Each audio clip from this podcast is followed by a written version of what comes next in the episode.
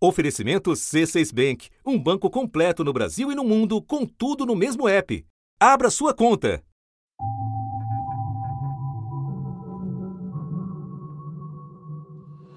A oportunidade que nós temos, que a imprensa não está tá nos dando um pouco de alívio nos outros temas, é passar as reformas infralegais de desregulamentação, simplificação na inesquecível reunião de 22 de abril, o ministro do Meio Ambiente sugeriu aos colegas como aproveitar a chance oferecida pela pandemia. Só que enquanto estamos nesse momento de tranquilidade no aspecto de cobertura de imprensa, porque só fala de Covid, e passando a boiada, e mudando todo o regramento, e simplificando normas de IFAM, de Ministério da Agricultura, de Ministério do Meio Ambiente, de Ministério disso, de Ministério daquilo. Agora é a hora de unir esforços para dar de baseada a simplificação eh, de regulatório.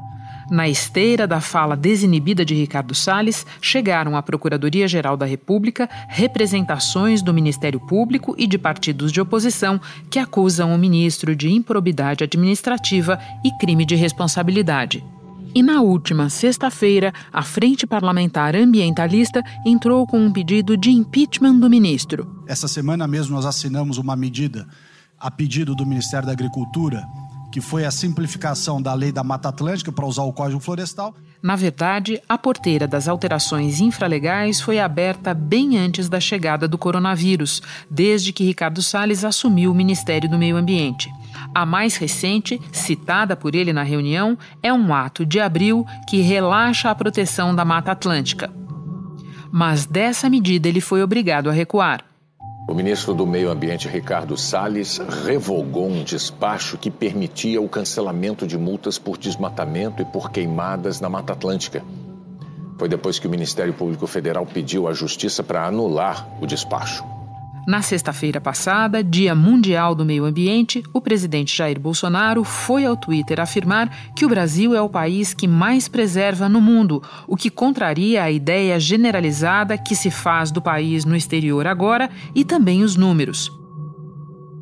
Segundo o relatório anual da ONG Map Biomas, em 2019 a Amazônia perdeu, em média, quase 2 mil campos de futebol de floresta por dia. Em 2019, o desmatamento na floresta amazônica atingiu 9.762 quilômetros quadrados, o maior índice desde 2008. Entre 2018 e 2019, o aumento foi de quase 30%. Um estudo da ONG Amazon concluiu que a Amazônia teve a maior taxa de desmatamento dos últimos 10 anos para o mês de abril. A área destruída é maior que a da cidade de Porto Alegre, um aumento de 171% em relação a abril do ano passado.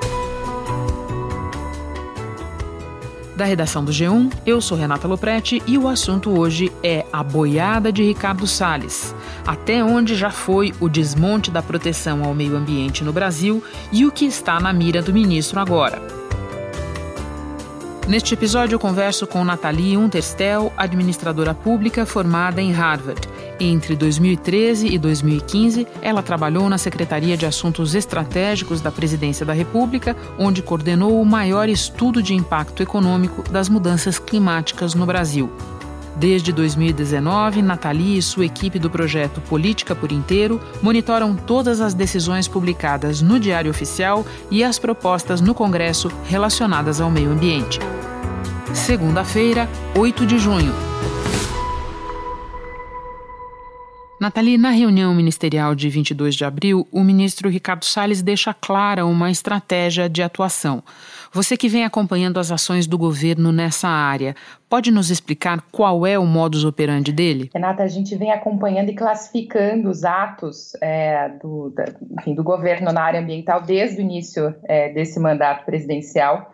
E o que a gente nota é que o ministro Salles ele adotou uma estratégia que não é de simplificação, muito menos de desregulação. É uma estratégia, sim, de desregramento. Não precisamos de Congresso. Porque coisa que precisa de Congresso também, nesse, nesse fuso que está aí, não, não vamos conseguir apoiar, apos, é, aprovar.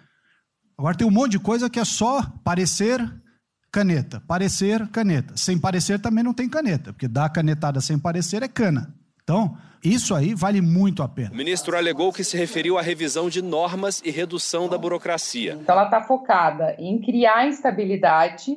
E a forma é, como isso é feito é muito diferente, por exemplo, é, de quem está fazendo desregulação no Ministério da Economia, está focado em modernização, né? E que até tem um mandato aí para revisar todo o estoque regulatório. Enfim, nós temos uma tradição super burocrática, a gente precisa, né, dar conta disso, mas não é o que o Salles vem fazendo.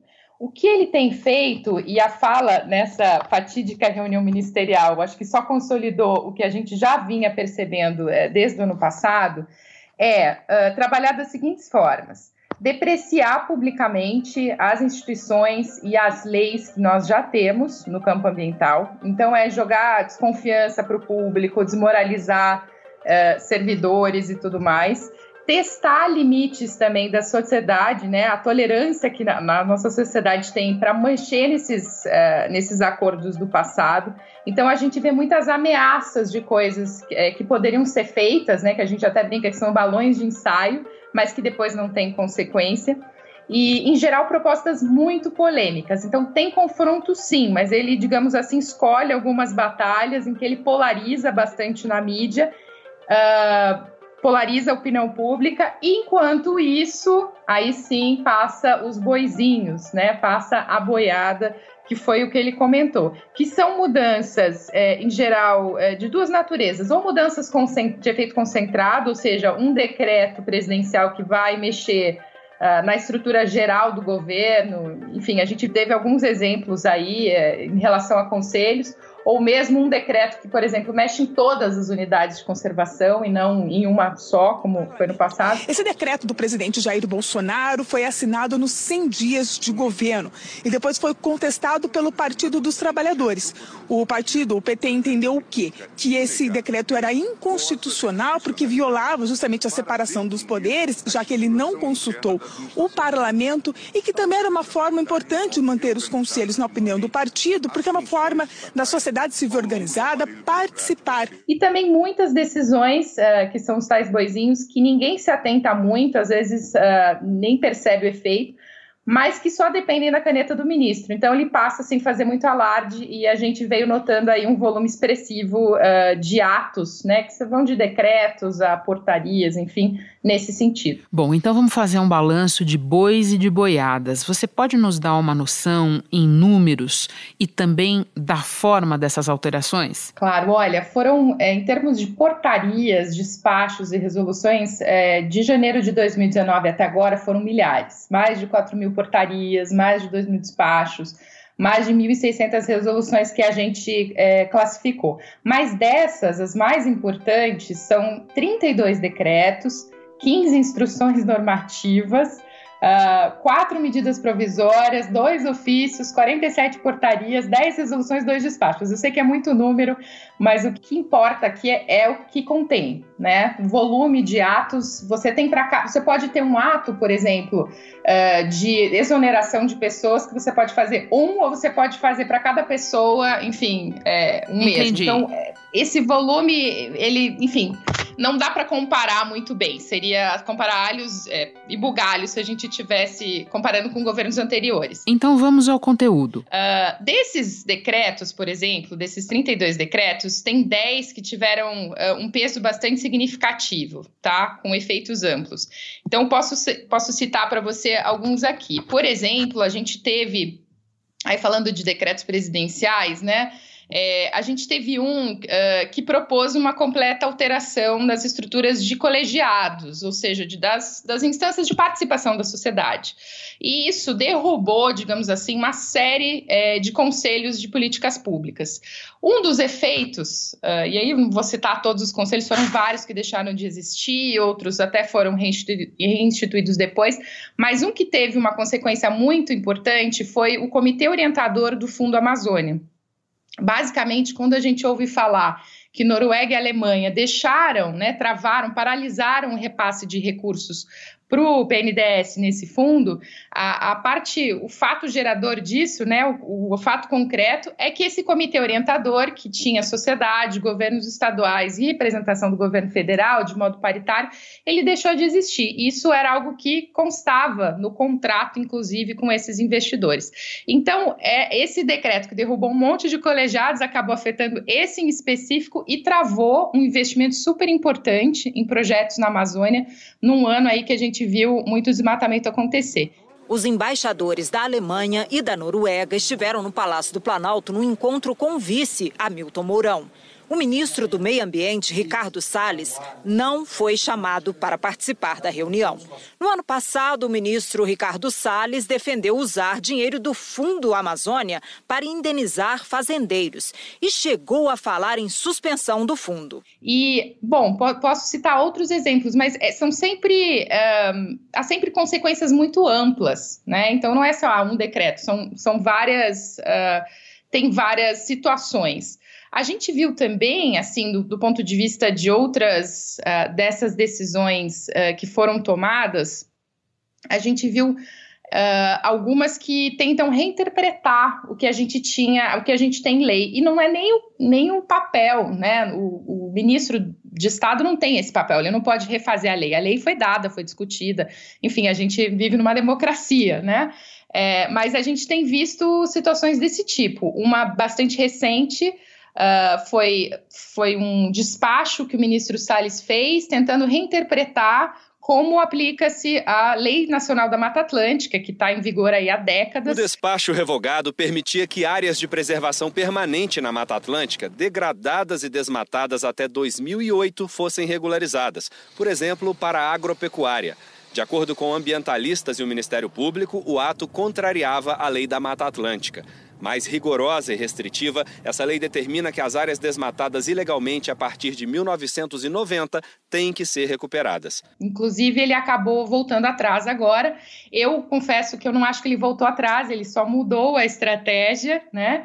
e encaminhou, enfim, um novo parecer ao, ao, Supremo Tribunal Federal. O governo revogou o despacho, mas pediu ao Supremo Tribunal Federal para decidir qual lei deve prevalecer sobre o bioma da Mata Atlântica: o Código Florestal, criado em 2012, ou a Lei da Mata Atlântica, que é anterior ao Código, de 2006. Mas o que nós temos é que ele tentou, né? Ele testou os limites, testou a tolerância aí uh, dos próprios estados que têm que aplicar essa legislação.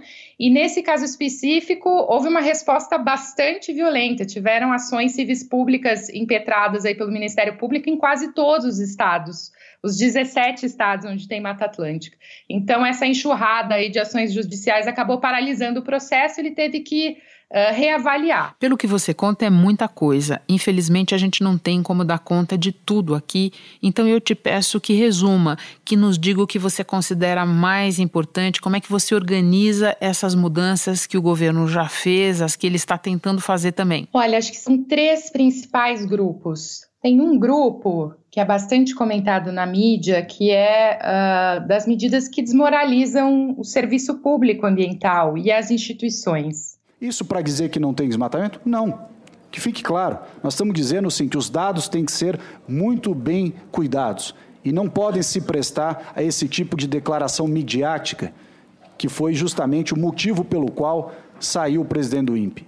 Ele não saiu porque ele fez e não, não faz parte da minha pasta, portanto, não é, não é nem sequer o meu papel dar essa, é, uma explicação com a qual eu sequer conheço a fundo. Mas é, o, que, o, que se, o que se verifica é que quem precisaria ter colocado esse ponto de razoabilidade e bom senso se furtou a isso. E, ao contrário, botou lenha na fogueira. Uh, um outro grupo bastante importante é de cortes orçamentários, da baixa implementação da política mesmo. E um terceiro, uh, que é esse dessas reinterpretações, enfim, dessas medidas que tentam uh, que, que, criam instabilidade, né? Que criam insegurança jurídica, porque da noite para o dia, sem ninguém ter discutido, sem ninguém saber, elas aparecem e criam uma novidade. Então, são esses três grupos. E em cada um desses grupos, podemos destacar alguns exemplos? Vamos lá. Começando por esse das reinterpretações, ou seja, desses despachos que aparecem da noite para o dia eh, embaciadas, a gente teve também alguns atos que regularizam salinas, por exemplo, no Rio Grande do Norte, foram até dois atos, uh, em uma situação bastante estranha. São, são salinas que já vêm sofrendo uma série de ações uh, judiciais, tá? E, e que sofrer, pagar, houve uma série de multas aplicadas pelo IBAMA a essas salinas em específico, e elas foram regularizadas pelo governo também de maneira surpreendente. A gente viu ainda algumas outras medidas uh, bastante pontuais como essa, que parecem pequenas, mas uh, têm efeito importante. Uma delas, que até foi notícia internacional, uh, foi a, a, revogação do zoneamento da cana-de-açúcar, a áreas que até então nós tínhamos um acordo já de longo tempo e de não plantar cana-de-açúcar nessas, nesses biomas, isso vale dizer, é algo que resulta de um processo longo de negociação da sociedade até de convencimento de parceiros internacionais, né, de que não, a cana não era, não é responsável pelo desmatamento na Amazônia, e o governo foi lá e passou também essa canetada aí, é, revogando esse decreto. E alguns outros exemplos vão nessa mesma linha. Então sempre tem alguma, alguma coisa, né, que se você não olhar muito bem, uh, você não vai entender que tem algum, que tem algum problema e, e, eventualmente uma má intenção por trás. Bom, um último caso que ainda não foi concretizado é do marco temporal aplicável a terras indígenas. É um assunto que está na pauta do dia do Supremo Tribunal Federal, com o ministro Fachin de relator, e que basicamente veio do governo anterior, como um despacho da Advocacia Geral da União, mas que está sendo bastante defendido agora por esse governo. Então, pode ser sim uma reinterpretação, tá? Um efeito bastante grande para várias terras que ainda não foram demarcadas e que aguardam esse processo. Então, veja, Renata, são medidas, é, parecem até pequenas, né? A gente fala do pequiseiro, do, da salina, mas quando a gente olha isso no conjunto, há uma estabilidade bastante grande. Bom, você falou até aqui da boiada que já passou. Pode nos dar pistas do que o governo pretende fazer agora nessa janela de oportunidade que ele enxerga na pandemia? Sim, a gente tem sinais bem claros no horizonte com relação à revogação de resoluções do Conselho Nacional do Meio Ambiente, do CONAMA, e aí é, se aplicam principalmente a unidades de conservação, áreas de preservação permanente, enfim, resoluções que o, que o IBAMA fez lá atrás e que estão aí sendo contestadas por alguns grupos específicos é, de alguns setores econômicos e, e que estão encontrando bastante abertura do ministro Salles para seguir. Então, é, eu acredito que a revisão dos atos de criação de unidades de conservação, inclusive de reservas da biosfera, é algo para a gente ficar bastante de olho. E temos também quatro projetos de lei do executivo que já foram encaminhados e que o governo tem colocado força total para aprovação é, nesse momento ainda da pandemia. Um deles é o da regularização fundiária, que, enfim, era medida provisória, agora virou projeto de lei e está colocado na agenda. Uh, voltou a questão da lei do licenciamento ambiental, que também é colocado como uma prioridade a regulação é, da mineração e do garimpo em terras indígenas, que é bastante polêmico e que nesse momento é, da pandemia, inclusive, tem uma associação, a gente está vendo é, o garimpo são vetores de transmissão do Covid nas comunidades remotas, então bastante delicado. O projeto, que agora vai ser discutido aqui no Congresso, quer regulamentar a mineração, a geração de energia elétrica e a exploração de petróleo e gás natural em terras indígenas. E prevê também uma indenização aos indígenas, para que outras pessoas possam explorar as áreas. A proposta também libera a produção de transgênicos em terras indígenas, que hoje é proibida. E um último é o dos defensivos agrícolas, que na verdade são agrotóxicos e há uma intenção aí de criar um novo marco legal, é, provavelmente um pouco mais ameno em relação a esse tema. Tentando explorar agora um pouco mais um ponto importante levantado por você. Quando você fala da desmoralização dos funcionários de órgãos de controle, pode nos dar exemplos e explicar como isso funciona, por que isso é tão nocivo? Olha, a gente vê. Uh um padrão um tanto, um tanto diferente, porque exonerações, enfim, trocas de pessoal são parte, não é, da administração pública.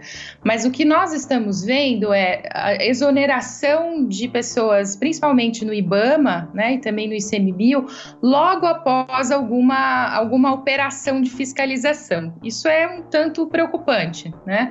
Então nós vimos isso acontecer é, assim que o governo, que esse governo assumiu, no caso de um agente que havia aplicado uma multa ambiental ao presidente Jair Bolsonaro, é, que, enfim, essa multa até um, foi um parecer também da, da AGU, né, que afirmou que o, que o presidente não teria tido amplo direito de defesa, ele estava envolvido ali, foi multado por pesca irregular, enfim, a, o, a multa foi, foi anulada, o agente foi exonerado do cargo, né? E esse processo em si até voltou a estaca zero. Recentemente, ainda em abril desse ano, nós vimos também dois coordenadores, dois diretores do IBAMA, da fiscalização, serem exonerados logo após uma grande matéria que foi produzida pelo Fantástico, mostrando né, é, operações que desmobilizaram garimpos ilegais. Uma mega operação foi montada para expulsar invasores que podem espalhar a doença nas terras indígenas. Foi o helicóptero aparecer para começar a debandada. Arrocha, arrocha. É terra indígena, é área proibida. Mas desde o início da pandemia, as invasões se multiplicaram. Os alertas de desmatamento na Amazônia aumentaram 29,9% em março deste ano, se comparado ao mesmo período do ano passado. Aqui o resultado da derrubada das castanheiras. Rastreamos até aqui a serraria. A serraria daqui, uma serraria ilegal, cortando a madeira, recebendo a madeira da terra indígena. Então, essa associação entre operações que apertam no campo e depois a exoneração daqueles que estavam é, chefiando é bastante, é bastante preocupante. Desmoraliza né, o corpo e também gera uma espécie de retaliação. Ninguém sabe se, bom, será que se eu executar o meu trabalho depois eu não vou ser punido? Né? Então, os incentivos aí é, são ruins. Tem uma coisa também que é o fato da, do Ministério do Meio Ambiente, de certa forma, está cada vez mais é, delegando as suas funções a outros ministérios. Isso aconteceu bastante, a gente já viu é, sessões inteiras do Ministério passarem a outros órgãos, como o caso do Serviço Florestal Brasileiro. Uh, e recentemente, agora, quando o governo adotou o decreto 10341 instituindo uma nova uma nova GLO ambiental, uh, houve ali também uma pegadinha, eles instituíram essa GLO subordinando os agentes federais de fiscalização ao Ministério da Defesa. Então, há, toda uma confusão. Eu acredito que uh, os funcionários públicos aí responsáveis especificamente pela, pela fiscalização, eles devem estar bastante confusos e com certeza, enfim, com a capacidade cada vez mais limitada, né, de executar o seu trabalho, como que desautorizados a, a fazê-lo. Por fim, Natalia, eu quero abordar com você a repercussão internacional de tudo isso. Como nós estamos mesmo muito ocupados com a pandemia, corremos o risco, nós leigos, não você, claro, de não perceber o quanto essa agenda de desmonte está queimando o filme do Brasil lá fora. Como isso altera a maneira como os outros países nos veem e fazem negócios conosco. Pode falar um pouco disso? Com certeza, Renata. Eu acho que esse é o, é o eu diria, o ponto mais importante para nós todos brasileiros agora acompanharmos e, e, e cobrarmos. Uh, a reação internacional a esse conjunto de, de medidas, mas principalmente também ao efeito delas, e o mais pronunciado deles é o aumento do desmatamento. E na Amazônia, de agosto é, do ano passado até abril desse ano, é, houve um aumento de 94%, ou seja, quase dobrou em relação ao período anterior. Tá? O mundo está acompanhando isso, até porque o desmatamento é medido por imagens de satélite. As provas de crimes que destruíram 12 mil quilômetros quadrados de vegetação nativa, mais de duas vezes a área do Distrito Federal. O desmatamento atingiu todos os biomas do país, mas o maior impacto foi no Cerrado e na Amazônia. É, é algo concreto, é factual. E aí a reação ela está ela tá sendo o seguinte: a gente está vendo investimentos potencialmente afetados, a gente está vendo um grande risco de, do Brasil perder mercados e, por fim, de perder competitividade. Então, só para explicar rapidamente o que, que significam essas três coisas, Uh, no ano passado, 230 gestores de ativos, com mais de 16 trilhões de reais é, em ativos em carteira, eles fizeram um gesto para alertar para o desmatamento como um risco sistêmico aos seus portfólios. Ou seja, eles disseram que recomendaram né, os investidores que não invistam em nada que tenha algum risco de associação à perda de florestas e fizeram uma menção específica ao Brasil. Acho que foi a primeira vez que eu vi investidores e gestores de ativos mandarem uma carta para um presidente de uma nação pedindo para ter melhor gestão ambiental. Uh, então, isso está colocado, os mercados estão financeiros estão bastante atentos à questão da mudança do clima e já entenderam que desmatamento é um risco financeiro, além de reputacional. Mas isso se, se reflete também nos, uh, nas parcerias comerciais do Brasil. Né? Nós temos aí 20 anos de negociação do acordo é, Mercosul e União Europeia. Isso está sob risco agora.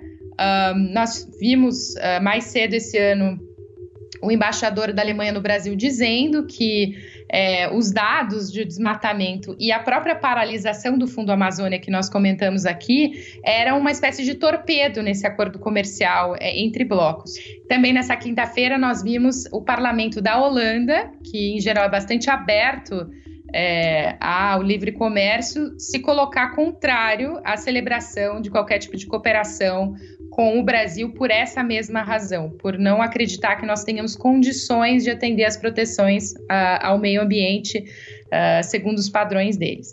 Por fim, ainda veio uma outra notícia uh, do, dos Estados Unidos, que um dos comitês o Comitê de Assuntos Tributários da Câmara dos Deputados americana também está se opondo publicamente a qualquer acordo comercial conosco por essa mesma razão. Então, uh, há, uma, há uma cascata. Ou seja, o Congresso americano não quer conversa conosco por razões ambientais e Donald Trump não quer conversa conosco por motivos de coronavírus, é isso? É isso. E vamos lembrar que agora, uh, para recuperarmos do Covid, a gente vai ter que atrair investimento e a gente vai ter que competir com mercados, enfim, com nações do mundo inteiro que vão estar buscando a mesma coisa, né? E quem tiver com melhores projetos vai estar melhor. E aí, nesse caso, eu acho que nós estamos realmente gastando, queimando aí o nosso capital simbólico, queimando esse capital, uh, essa reputação, essa credibilidade na área ambiental, ao adotar essa política um tanto autodestrutiva, eu diria assim. Nathalie, muito obrigada por todas as tuas informações, por nos explicar para onde a boiada já foi, para onde ela ainda pode ir. Bom trabalho para você aí. Obrigada, Renata. Foi um prazer a gente conversar. Para terminar, orientações para quem está usando o transporte público durante a pandemia. Usar máscara sempre, ao sair de casa. Se estiver no ônibus, mantenha as janelas abertas porque ambientes fechados facilitam a transmissão. Manter a higienização regular dos objetos que você possa tocar durante o trajeto, como o celular. Se possível, levar um álcool em gel com você para poder aplicá-lo nas mãos durante o caminho. Ao chegar ao seu destino, já sabe, lavar as mãos com água e sabão. O transporte público costuma ser um ambiente com aglomeração e isso dificulta muito a gente não tocar nos outros. Portanto, chegando em casa, tomar banho e trocar de roupa. E o lembrete de sempre: nunca levar as mãos ao rosto, principalmente fora de casa. Este foi o assunto podcast diário disponível no G1 e também nos aplicativos Apple Podcasts, Spotify, Deezer, Google Podcasts, Castbox. Nos aplicativos você tem a opção de assinar a gente e assim ficar sabendo toda vez que tiver novo episódio. Eu sou Renata Loprete e fico por aqui. Até o próximo assunto.